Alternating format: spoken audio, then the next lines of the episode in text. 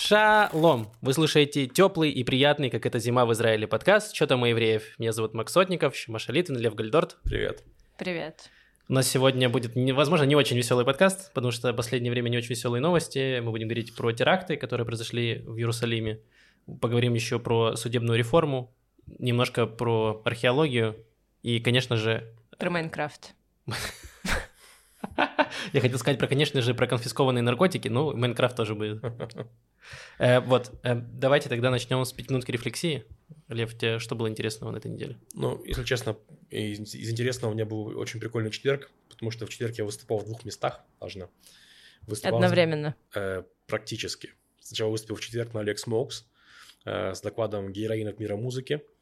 Я не буду вас томить в... Героине? В ожидании или в, как сказать, в неопределенности. Это было про Король и Шут. О!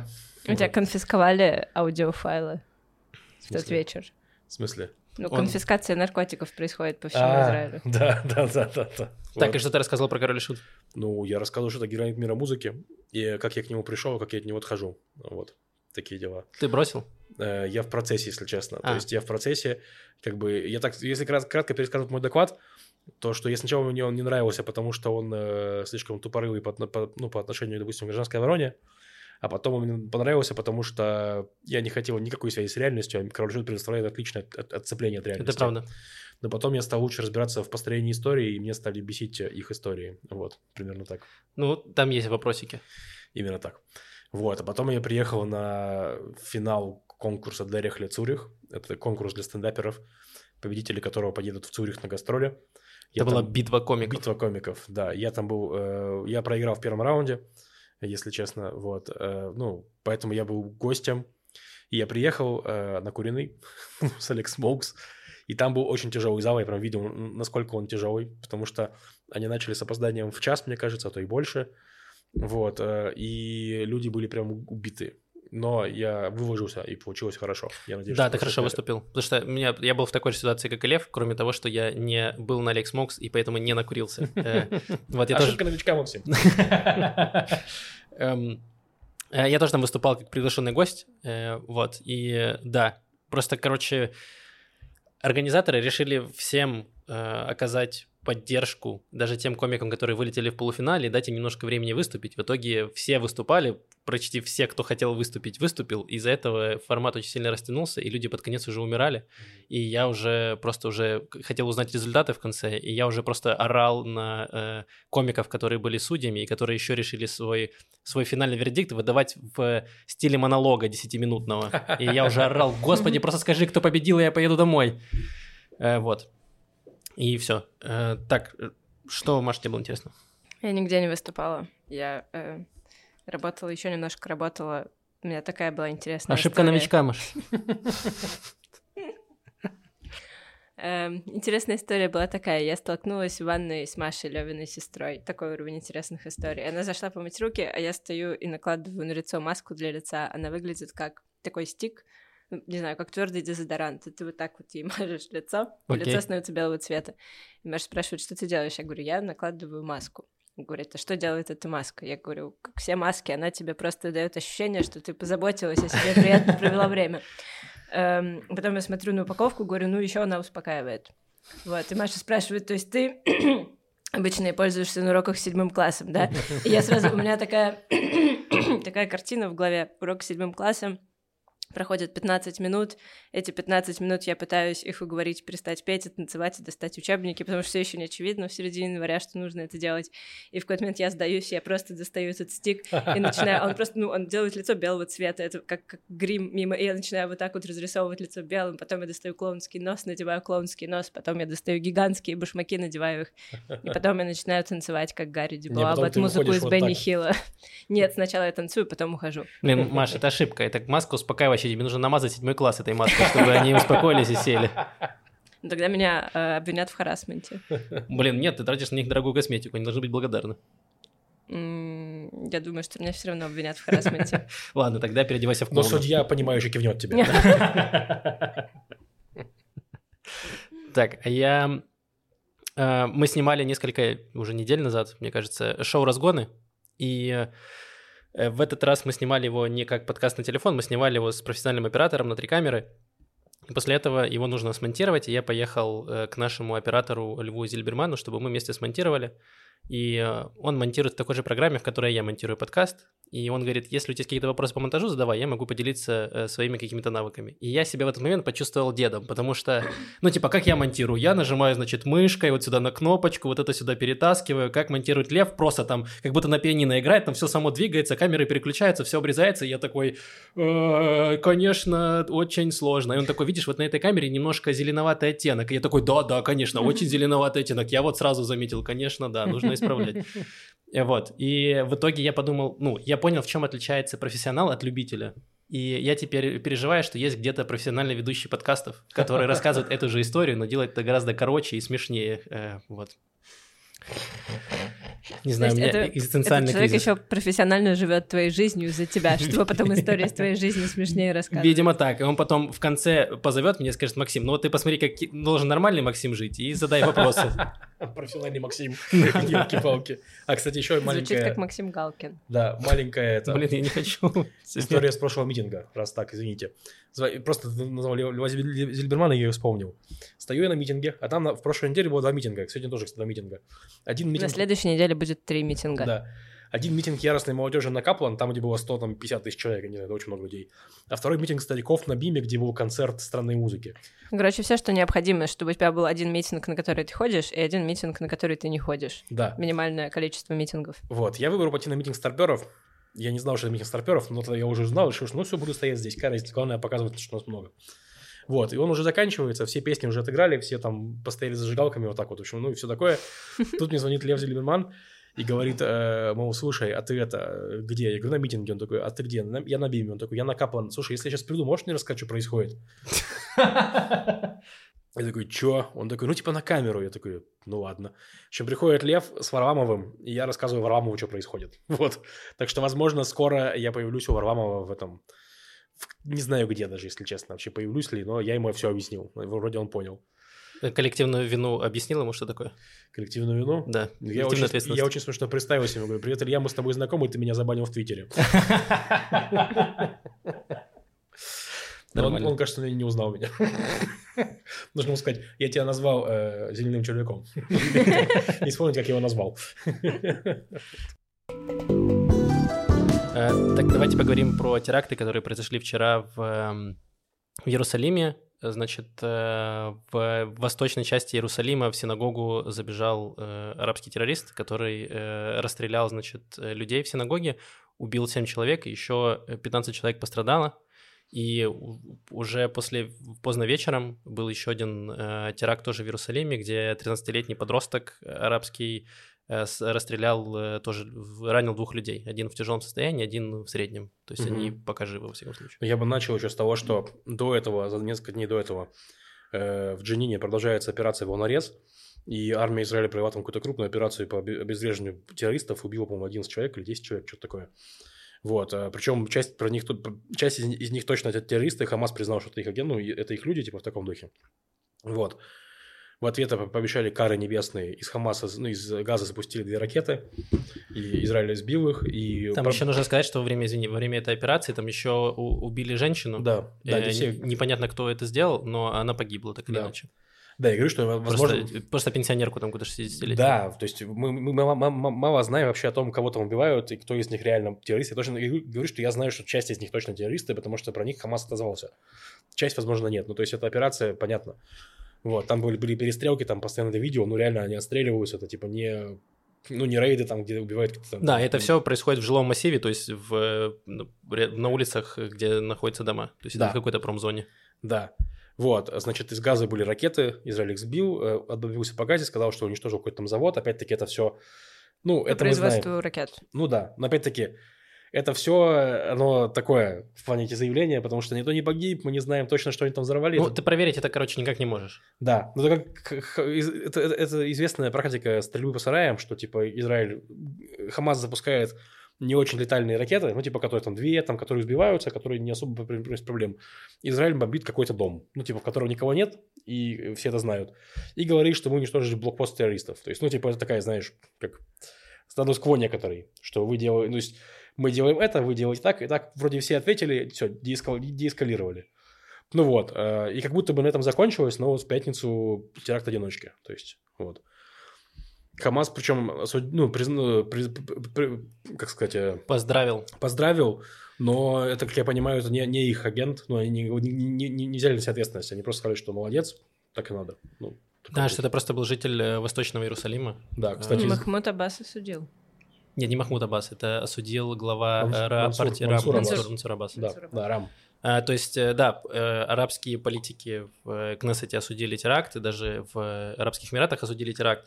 То есть это все, все так. Единственное, что, э, что было еще, что, в принципе, традиционно происходит, и то, что бесит, что э, в арабских районах Иерусалима и в деревнях начали очень праздновать это Мгм. событие, что убили, значит, э, э, семь евреев, и все запускали фейерверки, веселились.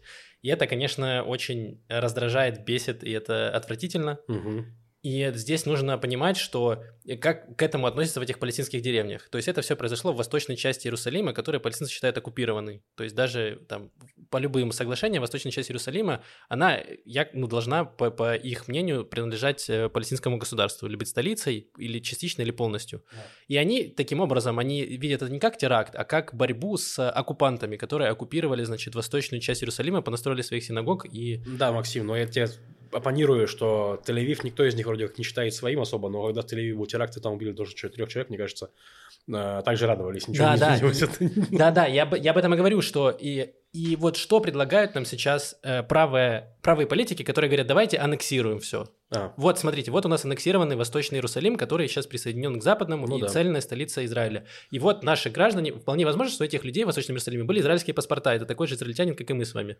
И вот он просто берет и расстреливает людей. И как так дальше? точно, причем это же гражданин Израиля был. Не, у него может быть типа вид, ну, как это, гражданство Иерусалима, Ну, типа. я, возможно, ошибаюсь, ведь информация верифицирована на 60%, но вроде как говорили, что это граждане Израиля. А, ну, тем более. Вот. И, и что мы хотим? Мы хотим еще, еще присоединить территории, чтобы еще было больше таких людей, которые ненавидят Израиль и которые в какой-то момент могут взять оружие и просто расстрелять людей. Э, типа для Ну. чего? Что, что это должно делать? То есть какое решение? Они хотят, чтобы у каждого арабского дома был, значит, какой-то вооруженный э, полицейский стоял и следил за ними? Или как это должно выглядеть? Как они собираются обеспечить безопасность людей в таком случае? Как, Маш? Террорист, э, первый террорист, который в синагоге расстрелял людей, его дед был убит, он, причем назван в честь деда, его дед был убит 30, мне кажется, лет назад, э, праворадикальным экстремистом еврейским. Это не доказано. Мы Не уже доказано, выяснили. да. Да, мы читали сегодня новость, там э, Шабак сказал, что да, это он убил, но суд вроде как не доказал его Там вину. очень это Короче, это да. это то, что говорит, когда нужно верифицировать информацию, А, подходить э, критично. Просто Ксения Светлова написала пост, что вот значит этот э, террорист, Хаим Перельман. да, Да. он был назван в честь деда, которого убил Хаим э, Хаим Перельман. И, э, значит, она не написала, кто такой Хаим Перельман, ничего. Э, э, мы с- нашли статью на Вайнете Да, 2000... если погуглить, то это философ европейский. Нет, но есть и такой... Его убили его радикальные идеи, Маша, так это работает. Есть э, и такой э, еще еврейский, значит, член партии КАХ, террористической организации. И э, в 2010 году его арестовали и подозревали в том, что Мгм. он убивал арабов. И в итоге это доказать не смогли, его, ему сделали эм, домашний арест, его посадили. То есть это не доказано. И очень странно, когда Ксения Светлова говорит, что вот он его убил. Ну, то есть основываясь на, на что? На какие-то, ну, типа догадки? Ну, Хорошо, ты прав, э, спасибо за поправку. Но, тем не менее, ну как, это же бесконечный да, круг, сто да. процентов. который просто не заканчивается. Да, и вот в этом, ну, я не понимаю правую идею в этом плане, Мгм. что как э, будет, э, как будет безопасно. То есть единственный вариант это реально просто, в- ну, в правой идее, это аннексировать территорию и выгнать всех арабов. Э, Ну, собственно говоря, так, вот- Куда? ну, Куда это, угодно. Это мы не знаем. Так это же то, обо что в итоге запираются все споры с арабами, с правыми. Потому что ты мне говоришь, хорошо, мы аннексируем, куда ты их денешь? Он такой, ну, они куда-нибудь денутся. Я говорю, ну, куда, куда они денутся? Мы их убьем или что ты хочешь? Типа, то есть, ну, реально есть решение геноцид, но это вряд ли то, что они... Ну, точнее, может, они это хотят, но они это не, не говорят прямо. ну да. То есть это, собственно говоря, вот то, что я спорю, значит, с, условно говоря, левыми, которые живут вне Израиля, которые поддерживают э, палестинское сопротивление. То есть, типа, Хамас говорит, мол, мы хотим всех евреев убить, или тех, кто... а те- или- они должны либо уехать, либо умереть. Вот что должны сделать евреи. И когда вы поддерживаете, условно говоря, Хамас в, ну, в борьбе за независимость, вы говорите, что вот это, это, это решение, которое вы хотите, если это решение, то вы так говорите, типа, что евреи должны или уехать, или умереть. То есть, ну, давайте так. С правыми такая же история. То есть, если вы хотите всех арабов убить, ну, давайте вы, вы говорите это. То есть, вот как говорит, но вот э, это плохо звучит, плохо работает, и даже в Израиле их не поддерживают нифига. Вот. А все остальные решения, они как будто бы не решения. То есть, ну, типа... Ну да, ну поэтому единственное сейчас реальное решение, про которое говорят хоть периодически, это два государства, что есть вот палестинское будет какое-то государство, отгородимся стеной, и э, пусть там кто-то, не знаю, ООН, Турция, э, Саудовская Аравия, пусть они там, значит, налаживают им быт и как-то все это сдерживают. Да, ну пока не нашли того, кто будет это делать, вот, к сожалению. Вот и все. Так, так и живем. ужасные, ужасные новости. Э, еще что меня очень взбесило, сегодня прям день, у меня прям, я максимально раздражен с самого утра из-за всех этих новостей, это э, значит, обозленные люди в соцсетях начали постить скриншоты с европейских сайтов, ну и американских, там, CNN, BBC, Нью-Йорк Таймс заголовками, где они всегда пишут, значит, эм, заголовки про теракты, у них обычно написано, что там вследствие там, стрельбы, шутинга погибло 7 человек, э, там, стрелявший убит что-то в таком духе. И все, значит, начинают же говорить, что нет, это надо менять, написать теракт, что убили, умерло не 7 человек, а умерло 7 евреев, и что, значит, э, стрелявший, значит, нужно писать, что не стрелявший, а палестинский там террорист или еще что-то. И это очень странно, в каком немножко лицемерием попахивает. То есть, когда эм, когда ты пытаешься, там, не знаю, э, жениться или чтобы тебя похоронили, ты не еврей, а как только тебя убивают в теракте, ты сразу становишься евреем. То есть это такой экспресс-гиюр, э, где ты просто гой-полукровка, а потом тебя застрелили в теракте, и давайте в заголовках написано, что он был еврей. Ну, это очень-очень странная, очень странная риторика. И а, типа, и оправдывая то, что проходит в новостях, они везде так пишут. То есть в Америке все выходят, не знаю, там шутинги, когда проходят в США, они тоже пишут, что это был шутинг, а не какой-то теракт, хотя там есть тоже теракты, когда э, расстреливали людей в э, гей-баре mm-hmm. было. То есть это тоже не просто шутинг, это был ну, своего рода теракт. Mm-hmm. Вот, и поэтому меня это тоже очень сильно раздражает, просто ну, типа, давайте мы определимся, кто такие евреи, и э, тогда не будем э, придираться к э, заголовкам газет. Если мы говорим, что еврей – это тот, у кого мама еврейка, так давайте мы сначала проверим всех матерей умерших людей в теракте, и потом будем писать в заголовках. Я думаю, что, возможно, это войноправок. Ну, то есть каждый раз начинается войноправок после mm-hmm. таких заголовков, но в этот раз это же еще произошло в День памяти жертв Холокоста. Да. Я думаю, что это могло триггернуть ну, тоже правда. Мне как я думаю, что это скорее было связано как раз с операцией в Джинине, там, mm. с, э, с ликвидацией террористов. То есть, мне кажется, ну, что да. скорее там. Вряд ли они прям все в календаре помечают, знаешь, День памяти Холокоста, День памяти того. Мне кажется, что не так важно. Я тоже думаю, что это связано с Джинином все-таки, вот, э, не с Холокостом, а э, фрустрацию людей могу понять. Ну, в смысле, так сказать, не, не поддерживаю, но я в такие моменты обычно, ну, типа так, знаешь, ничего не говорю. Потому что, ну, я понимаю людей, которых от этого горит. Бывали, э, даже в «Медузе», мне кажется, были, были какие-то эти э, заголовки и статьи, которые меня прям выбешивали в плане, когда они прям очень однобоко это подавали. То есть, как будто бы стало лучше. Вот я сейчас почитал статью в «Медузе», ну, там все это самое. То есть там не, он не назван террористом, но написано, что типа израильские СМИ называют его террористом. То есть, да, ну, то есть я тоже читал в BBC, что они пишут, что по, заявлениям полиции это был теракт, и, да. значит, потом там, когда появилась информация, вот приводит, кто был, значит, стрел, ну, кто да, был, да. Э, кто совершил теракт. И как будто из содержания понятно, но вот это вот, знаешь, типа придирки к заголовкам уже просто вымораживают, как будто других проблем нет, давайте сейчас вот докопаемся ну, до да, всех заголовок, согласен, согласен. чтобы доказать, что Израиль жертва в этой, э, в этой ситуации. И так по заголовку понятно, кто жертва, ну, как бы нет такого, что они значит, говорят, что кто-то кого-то убил просто так. То есть, я, извини, я просто добавлю последнее, что эм, в Израиле очень странно работает этот механизм, что когда происходит э, стрельба в Тель-Авиве, все пишут, а, это криминал, это не теракт, можете не обращать внимания. А когда теракт, значит, э, это прям вот на это нужно, значит, сакцентировать максимальное внимание. Когда у нас в Нетане просто взрывается машина посреди дня, э, все такие, ну, это просто разборки, э, ну, да. разборки криминала. Это ничего важного, можно не обращать на это внимание. Да, блин, какая, ну, типа, и там, и там умирают люди, и там, и там стреляют посреди, э, в населенном месте посреди дня. Ну, как бы, Давайте как-то не будем тоже это Ну да, с точки зрения безопасности, то и то, ну, равносильная жопа как бы. Ну, мне кажется, не совсем равносильная, потому что если происходят криминальные разборки, преступники стреляют друг друга. Ну да. Когда происходит теракт, у террориста есть цель задеть гражданских. Ну да, причем ему, в принципе, не важно, кто это будет, скорее всего, он все равно хочет, чтобы как можно больше... Ну да, ты права. Да, ты права, конечно. И э, насчет придирок к заголовкам еще скажу, в чем проблема заголовков, в том, что часто, очень часто люди читают только заголовки статей да. и не читают ничего, что внутри. Okay. Поэтому тоже я, я не тот человек, который будет ходить и придираться к формулировкам. Да. Это я все мысленно делаю у себя в голове. Но мне, ну как, понятно немного это желание. Блин, я недавно где-то слышал, что в Твиттере раньше была функция, что если ты ретвитишь какую-нибудь ссылку на новость, ну ты не кликнул на нее, он тебя предупреждает что вы не зашли в новость, вы уверены, что хотите распространить. Прикольно. Как Ну, хорошо. Очень хорошая, но такое ощущение, что сейчас ее нет, я не видел ее. Ну, или они ее тестировали, не ввели, я не знаю. Но мне кажется, очень правильная штука. То есть, типа, как будто бы некоторую ответственность э, вызывает. Подпиши вот здесь.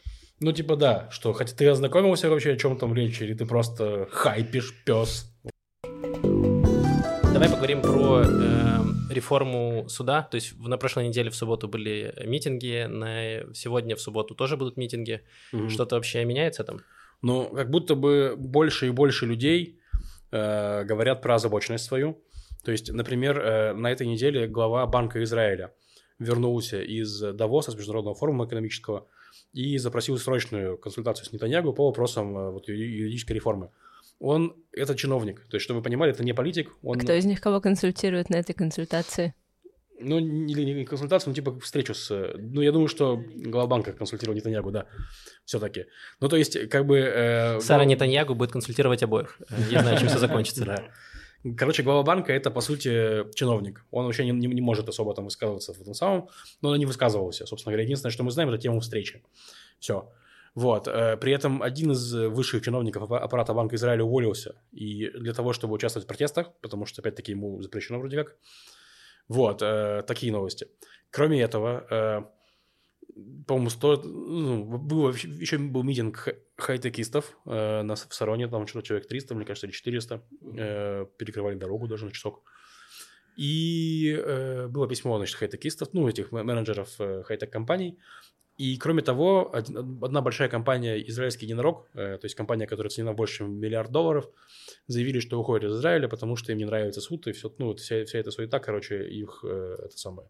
Это Papaya Group, такой, как я понимаю, большое HR э, слэш финтех решение. То есть они, ну, автоматизируют э, работу с сотрудниками, найм, там, отчетность и прочее. И- Выплату зарплаты. ну, зарплата, да. Ну и то есть они говорили, что они, они работают, в, не уверены, что израильская юри- юрисдикция для них будет подходить, потому что все это, возможно, ну, приведет к тому, что не будет. Вот. И также два фонда инвестиционных с портфелем что-то типа 250 миллионов долларов тоже уходят из Израиля на, на фоне этой всей непрерывности. Скажи мне, насколько тут реально опасения эм, в, в плане реформы и сколько здесь именно какого, не знаю, какого-то пиара, знаешь, привлечения внимания? Возможно, они до этого хотели выйти, а здесь просто повод подвернулся. Я думаю, что 50 на 50. Я, я уверен, что типа... Короче, я не думаю, что те- текущее состояние реформы несет какие-то экономические прям риски вот в та- так- таком этом в таком, э, как сказать, горизонте. То есть, что я думаю, что если ее примут, тогда реально многие собираются. Но пока ее не приняли, я не думаю, что они должны собираться, потому что пока что она не, не урожает Ну, в, в любом случае, реклама не очень хорошая для Израиля, как для э, места, где выгодно, там, не знаю, открывать стартапы и привлекать инвестиции. Ну, точно, и при этом, как бы, ну, типа, вообще идет большая конкуренция между странами за привлечение IT-компаний. Так-то.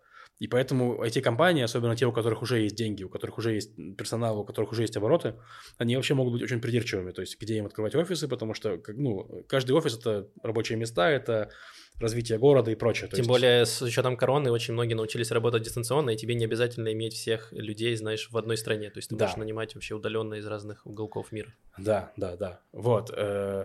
И э, что хотел сказать? Во-первых, ну, Нетаньягу выступил так, что, мол, э, хватит нас запугивать, это все чушь. Наоборот, мы усиляем демократию. Вот. И я... прочит- Сильной рукой, Да. усилим демократию.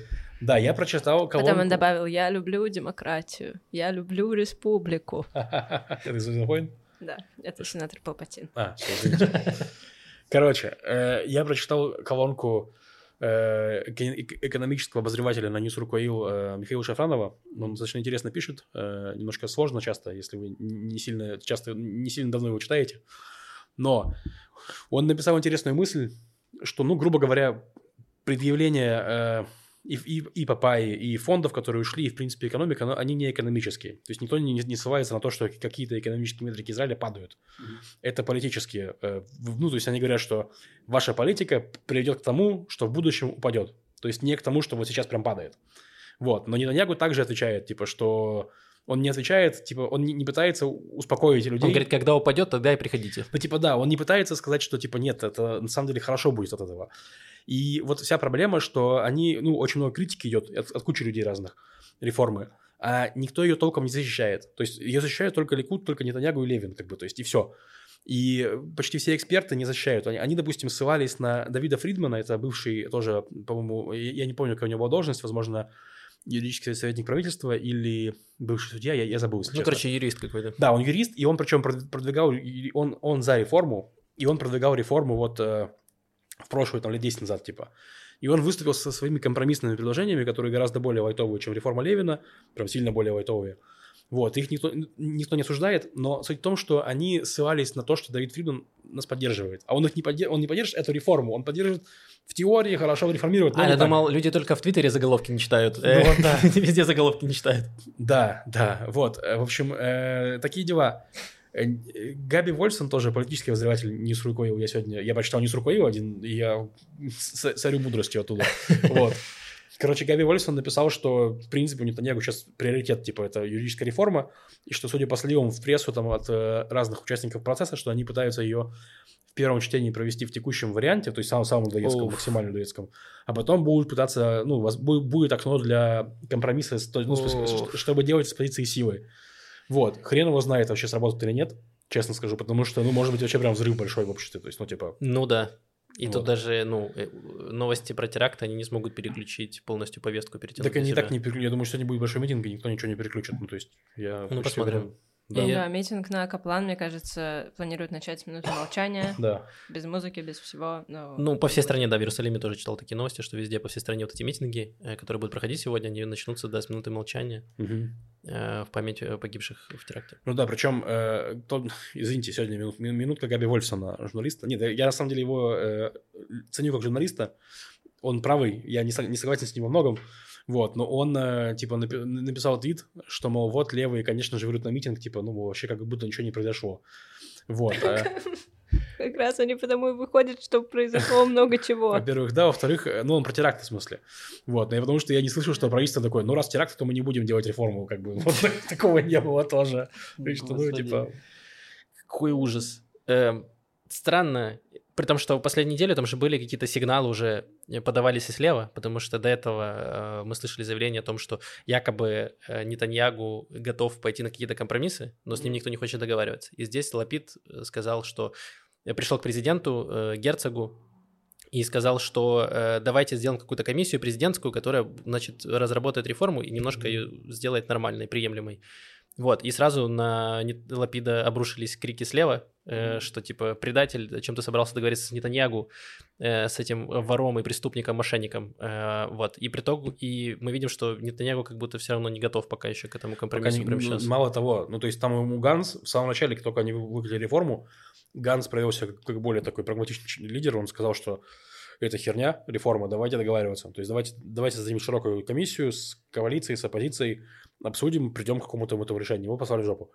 Лапид тоже какое-то время занимал непримиримую позицию, но сейчас тоже смягчился, вот он пришел к президенту. Я не думаю, что это предложение президентской комиссии сработает, потому что отдать власть какому-то президенту, ну, мало кто у нас готов отдавать хоть какую-то власть кому-то, то есть, поэтому я не думаю, что Биби там отдаст какую-то власть какой-то какому-то президенту, то есть, ну, типа, хотя... Ну, я просто подумал, что, Ну, наверное, лучше дать немножко власти президенту, чем э, Бенгвиру и Смотричу. Это Э, тебе лучше, а Возможно, ему нет. Бен-Гвиру и смотришь, у не лучше. Я последнее, что я хотел э, прорать с э, чуваков из партии, по-моему, из партии Ликуда, которые в Твиттере тоже пишут, что, значит, противники реформы это все, значит, левый сговор и, ну, какая-то, знаете, те- теория, теория сговора левых.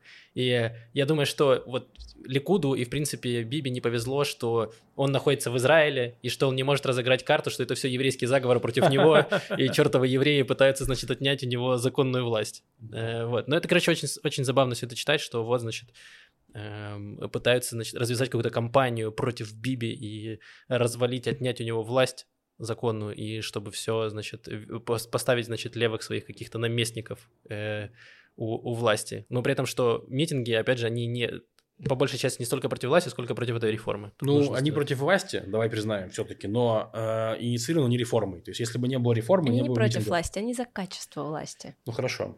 Да, Потому что как ну- только сформировалась коалиция, не было таких митингов. Ну, то есть, если бы они были против власти, они бы начались с первого дня. Как только, значит, Мгм. э, как только, там, не знаю, Бенгвира назначили министром внутренней безопасности, Смотричу дали Министерство финансов, они бы вот в этот момент вышли Ну все. да, да. А вышли бы только после того, как выкатили эту реформу. Да, собственно говоря, даже там, когда Дерри назначили, тоже не было этих митингов. То есть, ну, типа, все такое. А, ну давайте поминальную неделю А по? Дерри, э, что... э, Просто закончу про Дерри, что мы в прошлом раз говорили, что, значит, Богатс вынес решение э, его уволить, и Нетаньягу его исполнил, то есть уволил Дерри со всех постов министров, Э, вот, и все. И э, Дерри сказал, что он э, уважает решение, но он считает его несправедливым, и он вернется.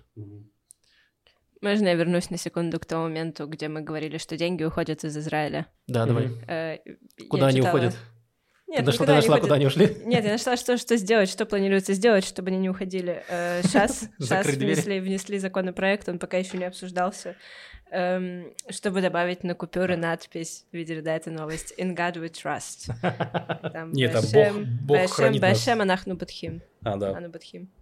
Эм, Потому что еврейский народ верит, что все идет от Господа, в том числе экономическое процветание. Ну, я так скажу, я эти цены видел, не помешает.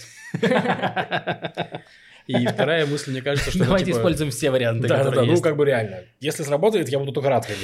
Вот. Давайте запретим по субботам вообще деньги, чтобы деньги куда-то уходили, что в субботу все бесплатно, то есть ты можешь по субботам нельзя нельзя тратить деньги. Короче, Прикольно. мне кажется, что они просто такие, типа, а как это у американцев? Американцы христиане, у них написано «In God we trust». А мы что, не верим в Бога? Типа, такое чувство зависти чисто. Надо было написать, что мы верим в настоящего бога, Да. а а не то, что все эти остальные. Ну, Поэтому там написано Гои. «Бэшем». А, Да, тот самый. Бог. тот самый. Шем Короче, это сокращенное от тетраграмматона. Тетраграмматон четырехбуквенное имя это сокращение от настоящего имени Бога. Хорошо. Дважды секретное настоящее имя настоящего Бога. еще хотел ска- про- па- пару новостей, во-первых, э, которых мы не внесли в список, но я хотел сказать, там сейчас очень много новостей от- про странные законопроекты. Вот есть такой законопроект про деньги, есть законопроект о том, что 10 тысяч шекелей штраф за неподобающую одежду у стены плача. Там даже А, и даже уголовное да, заключ- уголовная э, ответственность, да, за заключение на уголовная полгода за, да. Есть, Но значит, что за- самое ужасное в этом, эм, что этот законопроект сделает нелегальным, он сделает уголовным преступлением все церемонии, которые не являются Ортодоксальными. ортодоксальными. То есть реформистские, там, женщины с плача, они супер Ну против да. этого. То есть, по факту, это Конечно. статья об... э, Это как- просто криминализует все направления Да, да. иудаизма, кроме суперконсервативного направления Ну да, иудаизма. так и и я есть. Надеюсь, что это никогда не будет принято. Да, и еще один есть законопроект о том, чтобы публичные бассейны и публичные всякие разные эти самые мероприятия 15% времени сделали на раздельное э, посещение. То есть, что мужчины раздельно женщины посещали. Вот, я бы пока не сильно на это все смотрел. То есть, законопроекты законопроекты, нужно следить, чтобы их ну, не прошли, но я пока не думаю, что это прямо сейчас примут в плане. То есть, это типа инициативы и так далее. Но это не, этого не было в коалиционных соглашениях, опять-таки. Ну и, и давай так, на 90% его э, богат его э, завернет этот проект, потому что он дискриминирует э, людей. Ну, пока богатство имеет власть, да. Да, ну Вот. пока, опять же, пока не приняли реформу. И Мираф Михаэли выпустила законопроект, который запрещает э, членам. Кнессета, нет, членам Кнессета пользоваться служебным транспортом по субботам. Мне нравится. Мне тоже нравится, если честно. Типа, Да, на самом деле это прикольно, да. ну пока нет общественного транспорта по субботам, давайте вы тоже будете как-нибудь на своем ездить. То есть, ну типа, звучит прикольно, не примут, конечно, но прикольно. Вот. Такие дела, такие законопроекты. Давайте поговорим немножко про новости технологий, про что-то хорошее. Да. Про что-то хорошее. Значит, израильский стартап, а еще есть израильские стартапы, они Не пока еще ушли, есть, да, да. еще не все есть. Он называется Pigmentum, это израильский стартап из Кириат Шманы, и Кириат Шмана это город на самом севере, рядом с границей с Ливаном. Они, значит, привлекли 6 миллионов долларов э, в разработку технологии, который будет э, добывать специальный белок из листьев салата, и с помощью этого белка можно будет делать сыр, который будет прям один в один, как обычный сыр, из- который делается из молока. Вау. То есть там будет этот белок э, казеин, по-моему, называется. Казеин. Козлин из козы Ка- что? казеин. А, казин тоже из То есть- козы? Нет, ты понимаешь, коза, ты, понимаешь, ты не понимаешь, коза и корова, они исключены теперь от этого, А. из этого уравнения. Типа cut the middleman, нам не нужен Ладно. посредник. Ты же Мы понимаешь, что корова и коза её в ест сыр. листья салата, и Мгм. потом получается молоко. А тут мы Мгм. убираем корову и козу, и убираем доярок и дояров из этого Вау. уравнения. Ну, как член э, профсоюза доярок, я против. Э, вот, и да, они говорят, что они могут, значит, из листьев салата в итоге э, сделать э, делать сыр в конечном итоге. И это поможет, э, во-первых, э, в, в плане кашрута, потому что тогда сыры не будут считаться молочными, а будут как парвы, и их можно будет употреблять с мясом, например. И в Макдональдсе могут появиться чизбургеры. О, нет. Так, смотри, во-первых, извини, извини, пожалуйста, я сейчас уберу все хорошее из новости. Да нет, ну хватит, ну так все было плохо. Во-первых, в Макдональдсе есть чизбургеры. В большинстве Макдональдсов. Не во всех.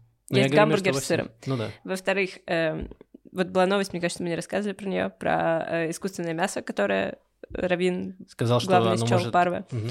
Э, проблема в том, что если это выглядит как бургер, даже если в нем мясо не из животного и э, сыр из травы, но если это выглядит как мясо и сыр, то тебе нельзя это есть, потому что ты как будто бы своим видом поощряешь всех вокруг нарушать заповедь. Если честно, шабатний лифт выглядит как лифт.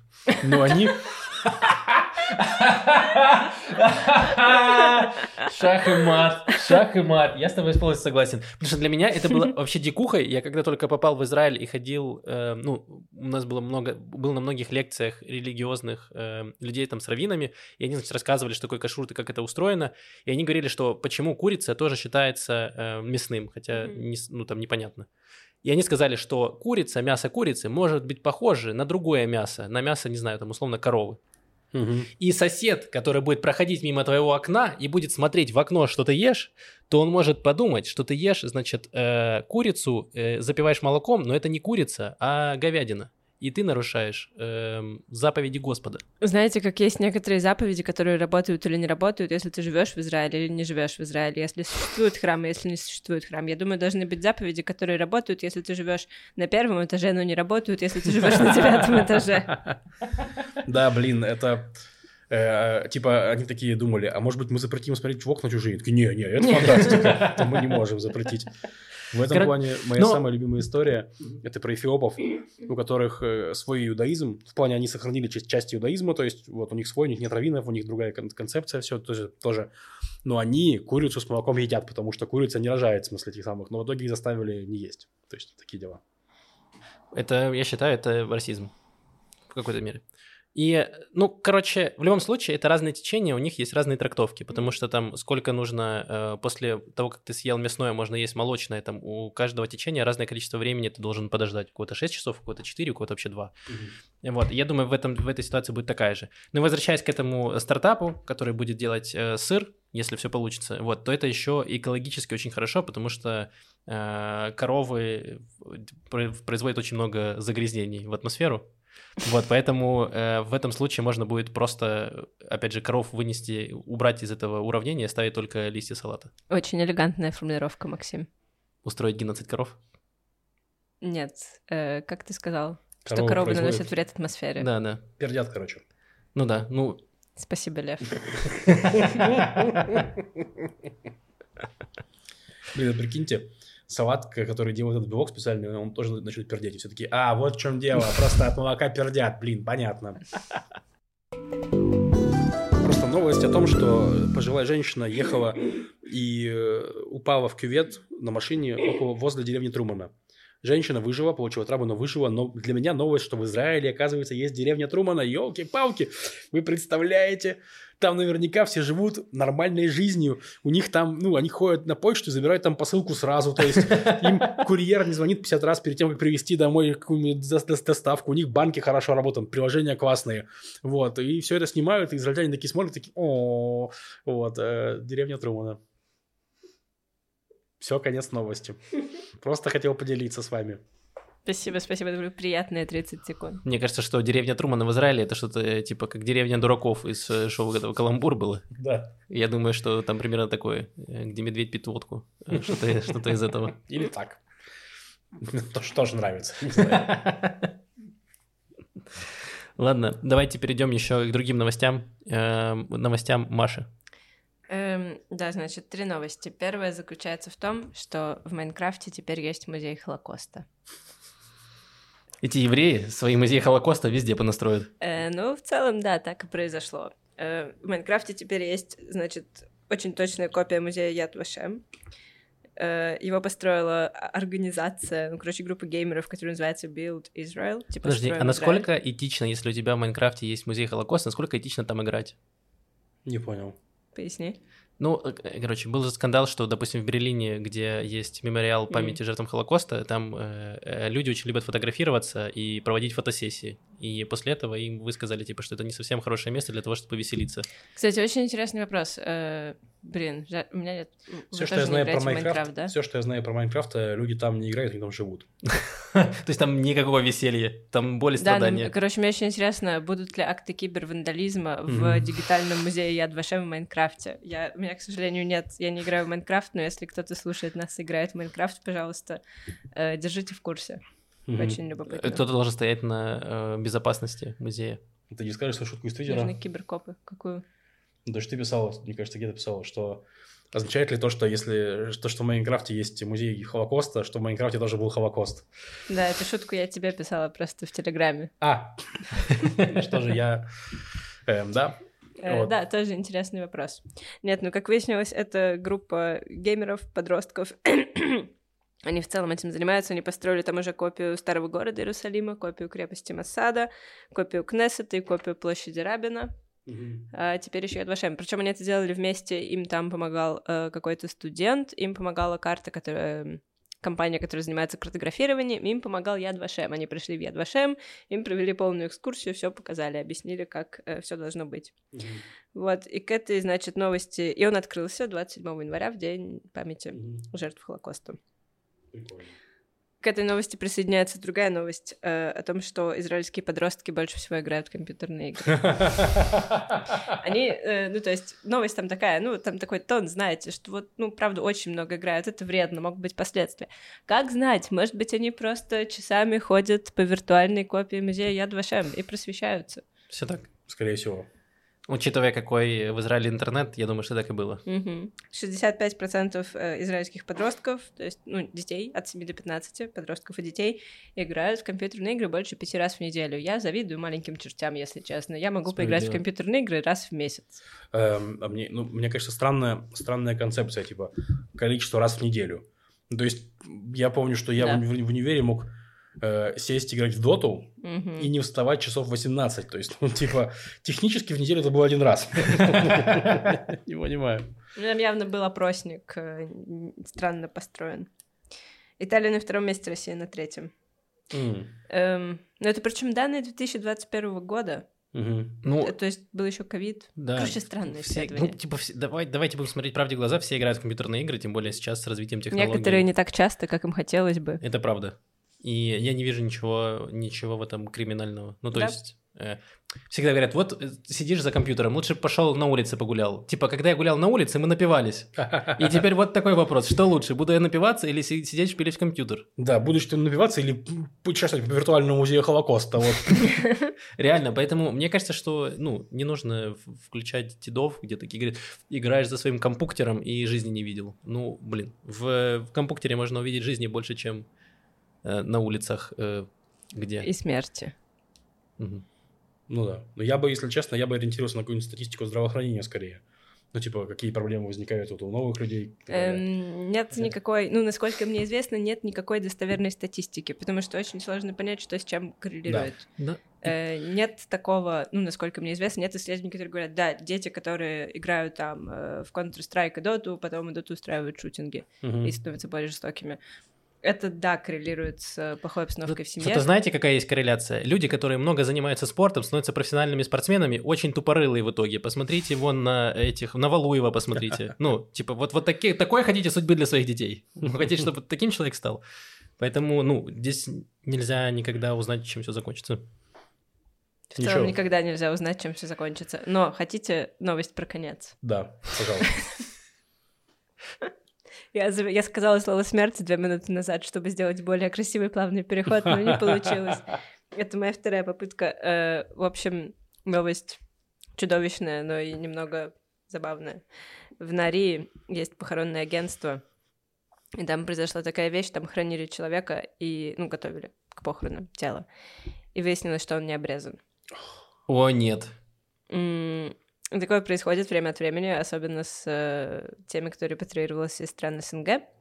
И э, работник, который был на смене, спросил менеджера, что делать, и тот ему сказал, а, режь. И тот отрезал.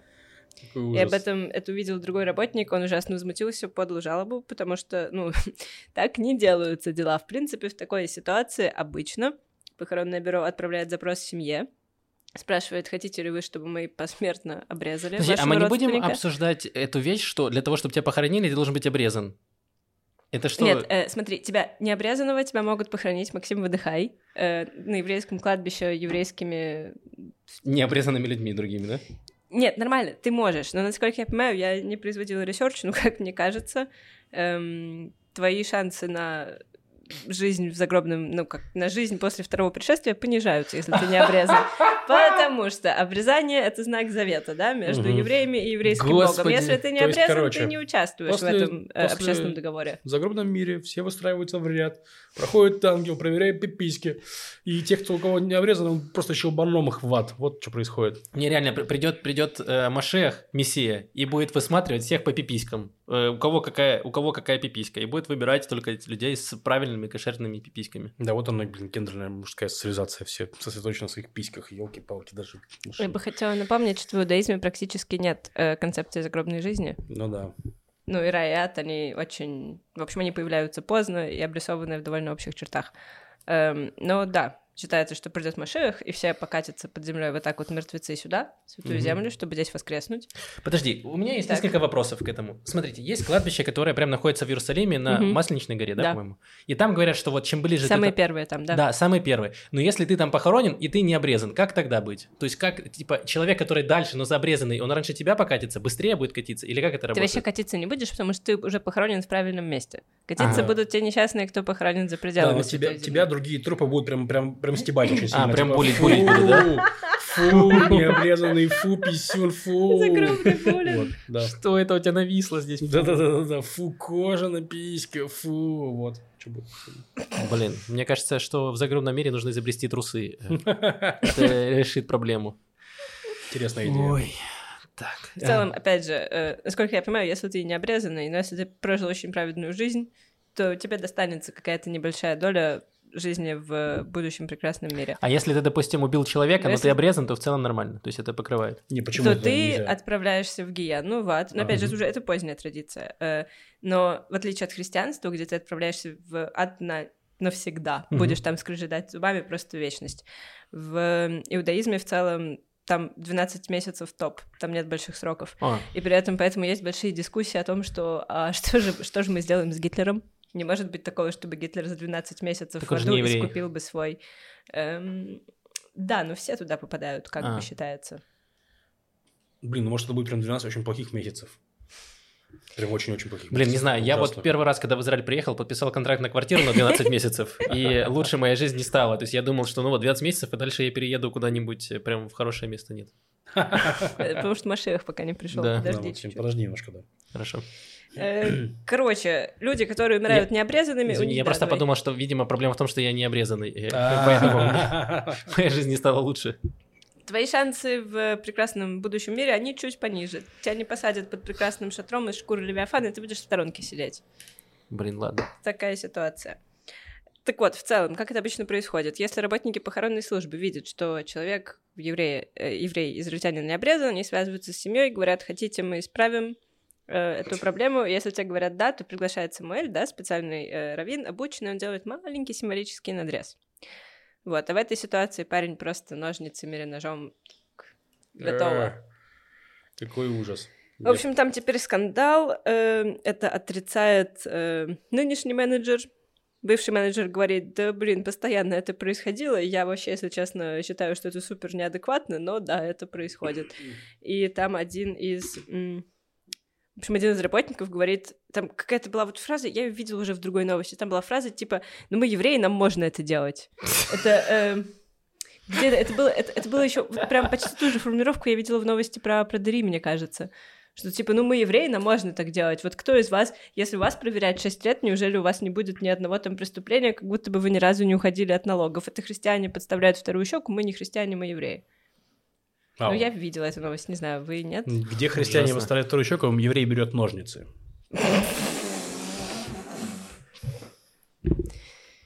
В этой шутке очень много э, Да. слоев. Я. Да. я докопался до неприятного слоя, такой, я дальше не буду разбираться в ней. Пусть разбирается похоронное агентство после твоей смерти. Да. Господи, ужасно. Это, это отвратительно. Да, извините, что-то Я не хочу ну, так умирать. Я не хочу умирать. Не хочу умирать здесь. Хочу умирать в месте, где не, не будут трогать мой писюн. Ладно, с другой стороны, когда ты умер, какая уже разница? Это правда. Не знаю, мне кажется, вот, вот, да, и мне кажется, такой странной эта концепция посмертного обрезания, потому что если ты... То есть ты как будто бы вот в, этой, в, этом, в этом фреймворке, ты должен в этой картине мира, ты пока живой, ты заключаешь договор с Богом, делаешь обрезание, ты такой, все, я живу по заповедям, я еврей. А если после смерти, после того, как твоя душа уже покинула твое тело, это просто тело, какая разница, какие на нем будут надрезы? Да. Ну, кроме того, что это неуважительно по отношению к живым И родственникам. тем более, тебе Как же... это заключит за тебя договор с Богом? Тебе же нужно жить правильно, правильно? А после того, как ты умер, какая уже разница? Ну, обрезали, и все... И Машек такой, а, ну, после смерти опоздал немного, ну ладно. Типа, заходи, по Да, пять потом, минут. да, реально. А, пять минут на пару Э, опоздал, то- ладно, то проходи. самое, то самое знаменитое израильское попустительское отношение к дедлайнам. Можно и после смерти, в принципе, ничего страшного. Да, в загробной жизни потом встречаешь этого мужика и говоришь, такой, спасибо тебе, что ты меня тогда обрезал. Если бы не ты, я бы сюда не попал. Господи, как хорошо, что в этом подкасте мы примерно ровно столько же обсуждали теракты и э, обрезание после смерти. Вот поэтому нас Максима не любят. Нет, это антисемитизм еще, да. Э, Это, это все новости, да? Нет, одна еще А, есть. Э, В Иерусалиме проходили, проходят спасательные раскопки. Как всегда, раскопки в Иерусалиме могут быть только спасательными, когда нужно где-то дорогу строить или что-то ремонтировать. И приходят археологи и говорят, сначала мы. Э, Вот, и археологи раскопали в этот раз э, ров, огромный ров, который окружал весь старый город Иерусалима. Ну, не раскопали его часть, но окружал он весь. Он построен был тысячу лет назад, в X веке. И это был э, сухой ров, в отличие от всех рвов, которые, не знаю, мы видели в фэнтези-фильмах и в историческом кино. В Героях что- третьих было много сухих рвов. М. Да, это правда. Там смола еще была всякая. Да. А где рвы в третьих героях? Перед замком, если ты Да. отстраиваешь э, А. цитадель. Да. Я просто обычно играю на автоматическом бое. Не отменяйте меня, пожалуйста. Хорошо. Ты что, просто любишь в 2D кон- коняшкой бегать, собирать Обожаю, золото, сундучки обожаю, открывать? обожаю. Нет, открывать карту. Ну, типа, интересно же, что там дальше находится. Окей. Так вот, возвращаясь, это был сухой ров, потому что воды здесь нет. Э, И просто была такая концепция, что ну как сложно залезть в ров, да, а потом еще на городскую стену. А если кто-то все-таки залезает в ров, какие-то крестоносцы, на них сверху льется смола, кипяток и прочие Пока всё как в неприятные «Третьих вещи. героях». Да. Да. Да. Э, Ров огромный, он, э, значит, ширина у него 10 метров, длина от 2 до 7. Но что самое интересное, что в одном месте в нем археологи нашли на камне вот такой вот отпечаток ладони, э, прям впечатанный в камень. Абсолютно непонятно, что это. Они говорят, мы не знаем. Был ли это, это вандализм, это какой-то просто пранк древний, это, может быть, было указание куда-то, потому что там же еще была система подземных ходов, Мгм. чтобы можно было, как в «Властелине колец», так быстро выбежать, да, всех порубить и убежать обратно. Э, вот, и я смотрела видеоролик от э, Управления древностью, очень смешной, там мужик говорит, ну мы прикладывает руку, говорит, мы, если честно, попробовали все волшебные слова. Вот смотрите, там, сим словим, ас- откройся. Не работает. Обидно. Блин, Это при- правда. Приятно, что не магов зовут это делать все. Да, да. Мы не могли оставить вас без новости про э, наркотики. И эта новость потрясающая, не знаю, я очень был удивлен, когда я прочитал. Значит, эм, э, арестовали Шими Гафнера, это предприниматель и лектор. Э, его арестовали в аэропорту Бенгуриона, где он пытался провести в чемодане 21 килограмм гашиша. Уф. 21 килограмм, потому что всего можно 23. То есть он вез с собой гашиш и немного футболок. видимо. Да, и трусы запасные. Видимо, и э, банку хумуса, не знаю, что. И значит, э, в чем прикол этого Гафнера? Нет, Он- у вас будет 20 грамм гашиша, и там э, запасные трусы и носки, и еще его друзья попросили передать в Израиль. Вот последний килограмм, да, он там для друзей передавал документы, я не знаю, чью-то приставку, джойстик. Не, и, и в конце он э, привез немного э, печенья, чтобы смешать все это. М-м. 21 килограмм гашиша и ки- килограмм эм, печенья. Ладно, не важно. Значит, короче, в чем прикол этого э, Гафнера? Эм, он родился в Иерусалиме в э, ультраортодоксальном э, движении Натура и Карта. Это такие можно сказать, наверное, совсем отбитые прямо эм, религиозные евреи, которые не признают государство Израиль. Они говорят, что Израиль должен быть только прям максимально государством Галахи, и в целом они такие, государство Израиль вообще не должно быть создано, вот пусть живут здесь палестинцы, и пусть все это будет Палестина. И, э, значит, он в какой-то момент вышел из общины и оказался бездомным, и потом он там боролся за своих трех детей, за опеку, и вот у него все получилось, и вот он дает, ездит по стране и э, дает лекции, как изменить свою жизнь к лучшему. И мне кажется, как изменить свою жизнь к лучшему, просто немножко гашиша Ну да, Ничего как себе, будто, для немножко. себя, для себя и для друзей. Э, Для себя и для друзей. ну да, как будто бы, то есть, ты типа, это знаешь, э, как вещь, которую ты умалчиваешь. То есть ты даешь курс о том, как изменить свою жизнь к лучшему, но ты не говоришь, что ты боишь наркотики и поэтому живешь, поэтому у тебя много денег. То есть, ну, что же, такое ощущение, что мы недооцениваем Бенгуриона, аэропорт в плане. Что мы его постоянно обсираем, что он плохой, что он теряет багаж. но Там постоянно находится столько наркотиков, вот, что я не знаю, может, они там Так, может, поэтому мы работают. обсираем. Наркотики такие дорогие, что их очень мало поступает. А, да, логично, в принципе. Походит- по- Похоже на правду. Люди недовольны. Из-за этого вот был бы у них на 21 килограмм гашиша лут больше, они бы были, может быть, довольнее. Может быть и нет, не знаю. Короче, да, э, аккуратнее э, записывайтесь на лекции к эм, людям, которые говорят вам, как изменить жизнь, потому что, возможно, вы не очень хотите менять жизнь, как они это сделали. Все так. Или, возможно, у вас не получится. Потому что у вас нет связи с людьми, которые э, продадут вам 21 килограмм гашиша. Тоже А правда. значит, в принципе, ваша жизнь не так уж и плоха. Мне, мне вот странно, типа, как, вот э, как ты везешь 21 килограмм гашиша? То есть вряд ли он... Чемодане это так тупо. Да, вот вряд ли это он первый раз его вез. Вот что мне кажется. Звучит Не как будто бы не первый. факт вообще, возможно, первый.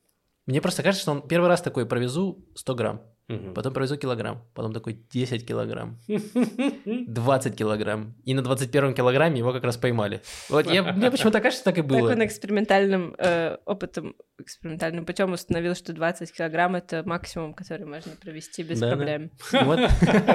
И после этого пожалуйста, не проверяйте. Да, не надо, не надо, не надо. Мы не будем вас призывать к этому. Да. Ай, э, так, это все новости на сегодня. Подкаст такой достаточно сумбурный получился и, возможно, недостаточно смешной по меркам наших последних выпусков. Но какие новости, такой и подкаст. Что я могу сделать? Все так. Никак, а, никаких других оправданий Мы нет. делаем, что можем, мы не убиваем людей и не призываем к этому. И мы Мгм. даже не провозим гашиш Да, И чемоданами. не призываем к этому. Да, мне кажется, мы прям постарались. да, да. Э, вот, поэтому поддержите нас, подпишитесь на Patreon, э, ссылка есть в описании. Спасибо Мгм. всем тем патронам, которые уже на нас подписались. А, давай поотвечаем на вопросы, там были в анонимной форме какие-то Да. вопросы. Э, Добрый день, спасибо огромное за ваш подкаст. Вопрос адресую Льву, попрошу опустить подробности моего вопроса. Та-та-та-та-та. Адресуй вопросы Льву, а на это... И ты... ух. Там с Очень интересный фотографиями. Очень интересный вопрос. Ну, вкратце, там история, там человек спрашивает, он переехал в США из Израиля, стоит ли продолжать учиться на, точнее, подтверждать врачебную какую-то специальность, вот, или же переучить, стать, стать Java-программистом. Вот, э, В США из Израиля? да. В Израиле США? США из Израиля. А. То есть в США. Единственное, что мы можем порекомендовать, не перевозить гашиш в чемодане. Это правда. Пока вот экспер- экспертиза вот у нас такая, во всяком случае у меня. Ну, я так скажу. э, ну, мне кажется, что программирование менее зарегулировано, чем э, врачебные специальности. То есть э, вы скорее, быстрее найдете работу после, после обучения. Вот. Но что у вас получится лучше какой долгосрочный план вас сделает богаче, я не знаю, потому что мне кажется, что врачом в, в США можно стать ну, достаточно богатым через какое-то время. Ну, у меня есть знакомые даже, мои одноклассницы, которые стали там врачами, и у них все хорошо. Даже с учетом э, стоимости обучения очень высокой. Вот, а программист это, ну, более такая техническая специальность, которая там, сейчас их требуется много, потом будет требоваться меньше, и зарплаты будут, короче, я боюсь давать какую-то рекомендацию. То есть я стал программировать просто потому, что это сейчас при- приносит больше денег, чем маркетинг, которым я занимался раньше и умел, вот. То есть если вдруг что-то изменится, я, возможно, пересяду Ну, на да. Ну, плюс, давайте будем справедливы, стать программистом не так просто. То есть не то, что ты зарегался на сайте и такой, вот теперь я программист. Это все-таки нужно Тоже еще... займет время, да, конечно. Нужно учиться и нужно обладать определенными навыками для этого. Да. Э, привет, спасибо за подкаст. Вообще не знал ничего про Израиль до вашего подкаста. В голове была простая картинка. Холокост, создание государства, хэппи-энд. Человек явно не жил в Израиле. Да, прочитала книгу об истории страны и народа в конце, очень расстроилась. Никакого хэппи-энда нет. Все очень грустно и тревожно. После этого даже жизнь в России не кажется такой уж плохой. Ее с санкциями, но хотя бы признают как страну. Решение палестино-израильского конфликта как будто бы не существует. Положение Израиля в мире как будто бы очень шаткое. Знаю, что в стране довольно безопасно. Но что вы делаете с этим ощущением ненадежности, если такое есть? Плюс, читая историю страны, э, мозг провел на глазах, тем интереснее, что вы придерживаетесь левых взглядов, левых с вопросительным знаком. То есть, ну это да, это вообще вопрос. Как у вас на них хватает надежды? Ну что же, давайте отвечать на этот вопрос. Очень интересно. Во-первых, я бы хотел поспорить с тезисом, что в Израиле в шатком положении и что Россию признают больше, чем Израиль. Я бы тут сильно поспорил. Ну, учитывая последние территориальные приобретения России, точно э, меньше. Да, вот. И Израиль достаточно неплохо себя чувствует за счет э, поддержки США, за счет того, что в США очень большое израильское лобби.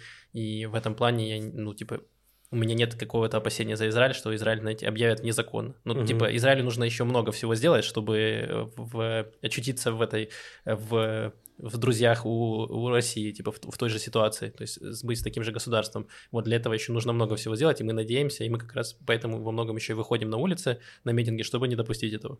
Вот, и поэтому в этом плане не так все плохо. Я бы не сгущал так сильно краски.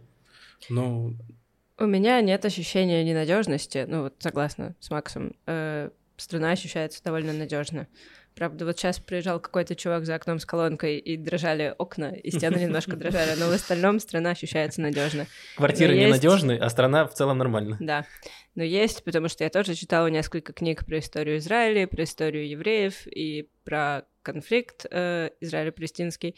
Есть гигантских размеров чувства фрустрации и я даже не знаю, если честно, каким назвать это словом, потому что все время хочется прочитать побольше про конфликт и понять, кто же все-таки прав и кто виноват и как это можно решить, и не находишь никаких однозначно правых и никого однозначно виноватого и никаких способов решения и выхода из этого, потому что это какое-то бесконечное кровавое колесо, которое крутится и крутится и крутится, и всем стоят за своих отцов, за своих дедов, за своих, за свою землю, за свой дом, и это продолжается и продолжается и продолжается. This land will be mine. Э, да, я полностью согласен с Машей, потому что я вот э, учил в, в университете как раз э, э палестино-израильский конфликт, и э, после трех лет обучения я понял, что ну, ничего хорошего, ничего хорошего не предвидится, и в, ну, приблизительно все вот так, как сейчас происходит, и будет происходить в дальнейшем, скорее всего. Угу. Вот, поэтому э, есть еще проблема в том, что, как представляет Израиль, когда ты приезжаешь на Масу или на Тагли, тебе показывают сильный Израиль, который там пережил Холокост, смог справиться с проблемами, организовал свое государство, смотрите, какой успешный, как у нас развита экономика,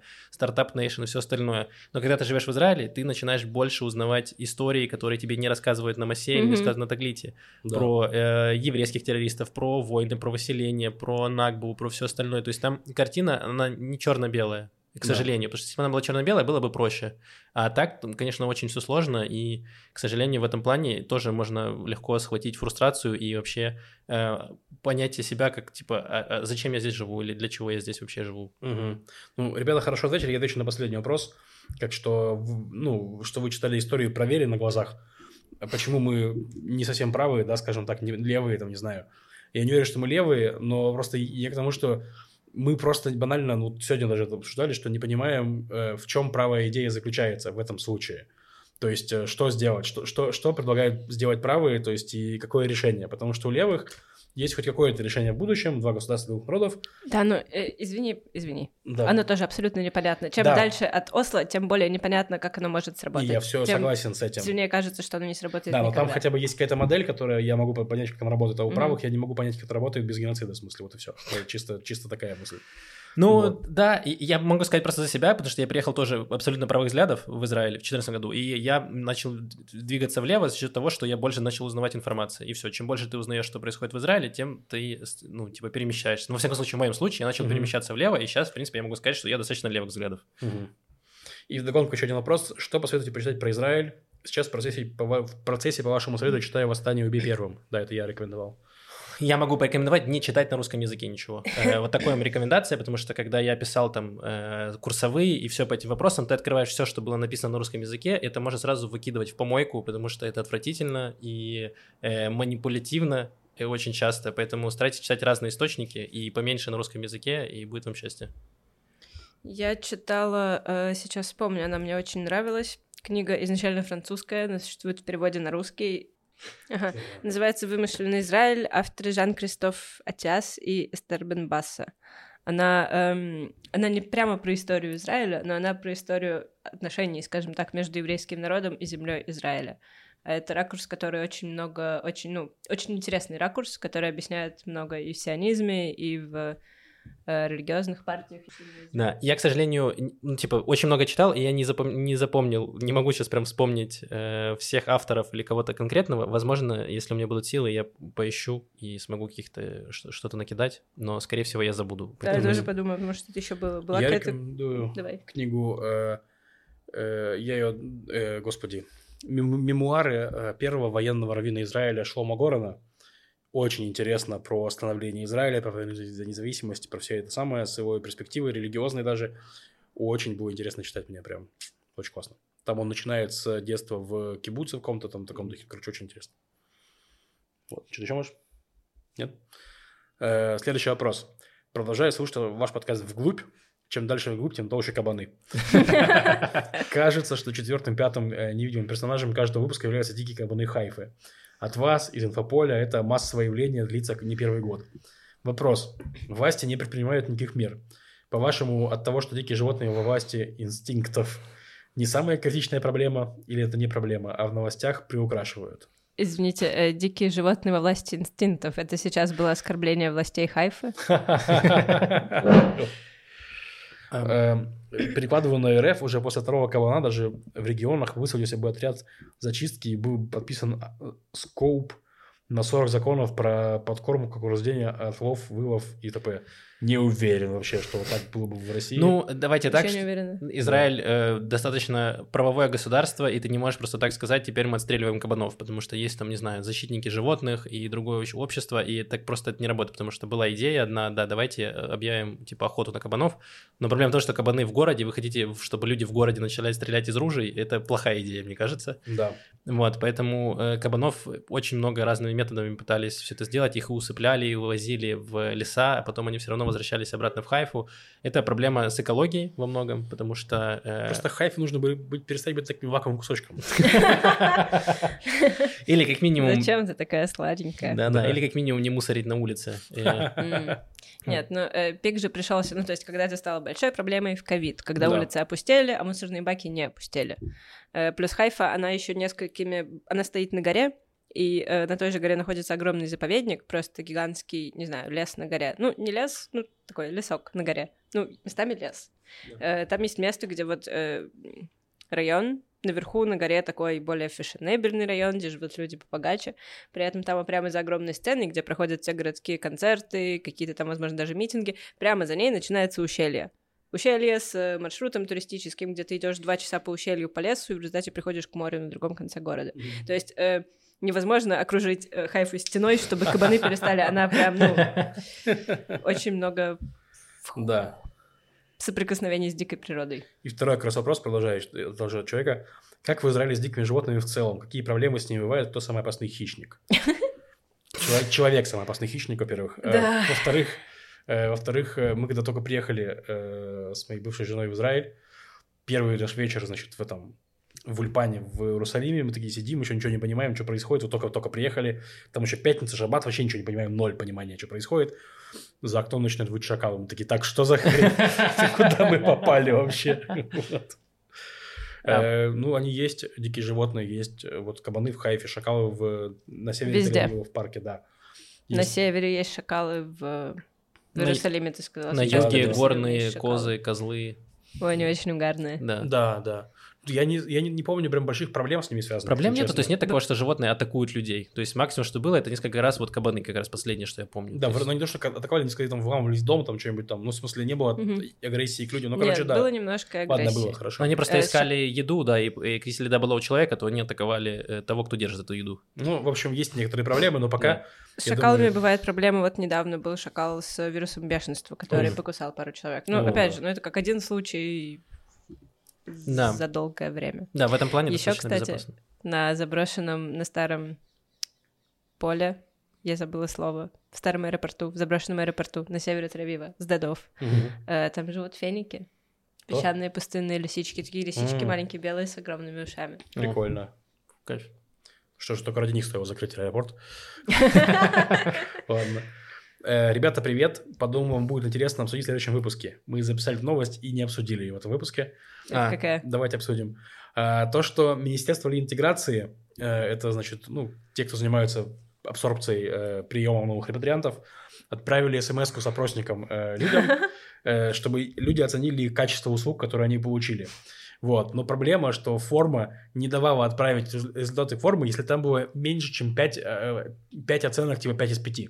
То есть 5 оценок очень хорошо, или, либо 5 оценок очень хорошо, либо просто не даем отправить форму. Вот. Это просто потрясающее бюрократическое решение. Вау. Блин, но оно тебе дает, типа, понять, что, чувак, тебе нужно быть немножко позитивнее, найди хоть что-то хорошее. Ну, мы понимаем, что было плохо, но ты попробуй найти из этого плохого что-то хорошее. Да, ну, там всего. 6 вопросов, Максим. Погоди, погоди, это правда? Нет. Сколько, семь? Я не знаю. Я не, я не приходил, я не Блин, лучше бы они в скобочках написали, что типа от этого зависит наша премия, пожалуйста. Тогда бы я такой, ладно, чувак, ну ты знаешь, как э, ты ставишь 5 звезд э, таксисту. Хотя, Если он не хотел меня убить только. Да. Ну, то есть такое тоже было. Знаешь, у меня было, типа, меня вез таксист, он э, показывал мне на телефоне всю свою семью, рассказывал историю всей своей семьи, вообще не а смотрел ты на вел дорогу. машину, правильно? Да, вообще не смотрел дорогу, просто вот он так ехал, я прям, ну, он реально очень опасно вел, просто я, мы, а я ехал с каким-то чуваком, и мы прям чуть не пересрали с ним, вот. В итоге он в конце такой, ну ты же мне 5 звезд поставил, покажи 5, покажи мне, что ты поставил. Я такой, блин. Я, короче, показываю ему 5 звезд, типа, показываю 5 звезд, выхожу, короче, ну и понимаю, что там еще нужно отправить, отправить нажать, чтобы отправить. Я такой, так, меняем, отправить. Жесть вообще, вот, да. А, Вау. Да, просто, ну я, например, как работал в поддержке, я знаю, что частично у тебя там бонус может зависеть от, твоего, от твоих оценок, э, как ты Да. оценил поддержку, поэтому я всегда Не, ну, стараюсь поддержке очень сложно тебя убить как таксисту, поэтому я могу понять, да. оценить. Вот. Все, вопросы закончились. Спасибо да. большое, что пишете. Ну, очень интересный вопрос про... Очень вопрос про левизну, про визну и вот про историю Израиля и хэппи очень глубокий, очень понравилось. Спасибо. Так что если есть экзистенциальные вопросы, пожалуйста, пишите. Да. эм, Нам не хватает своих. Ну, не знаю, не знаю. Говори за себя. Э, Спасибо большое всем, кто комментирует наши выпуски на Ютубе, э, ставит лайки. Спасибо вам большое. Там очень много э, прекрасных комментариев. На часть вопросов мы отвечаем прямо на Ютубе. Тут есть один вопрос. эм, Илья Старцев написал, почему израильские программисты до сих пор не разработали нейросеть Равина для толкования Торы? Ответ. Разработали. А, то есть есть уже. Я Так. не знаю, кто разработал, И кто. Тора Р- Рома GPT прислал эту Да, Тора ссылку, да. GPT где-то есть. А, Эм, серьезно? Да.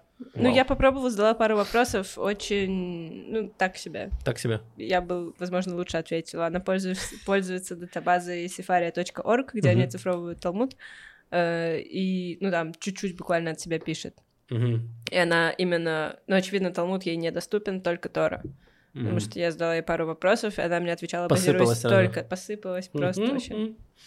Так себе. Ну, ничего, работает. Видите, есть, есть направление. Да, И у нас, кстати, один из выпусков недавно набрал 200 лайков. Э, Это выпуск без гостей, что приятно, так что не забудьте поставить лайк, лайки тоже классно. Да, спасибо, да, ставьте лайки, пишите комментарии, какие-то интересные, можете неинтересные комментарии тоже писать, это помогает нам в продвижении, продвижении видео. Мгм. Вот, и там еще можно подписаться, если вы слушаете нас на аудиоплатформах, подпишитесь, поставьте оценку, это тоже помогает. Э, вот, э, спасибо всем, кто нас слушал. С вами был Макс, Лев и Маша. Услышимся через неделю. Пока-пока. Пока. -пока. Пока.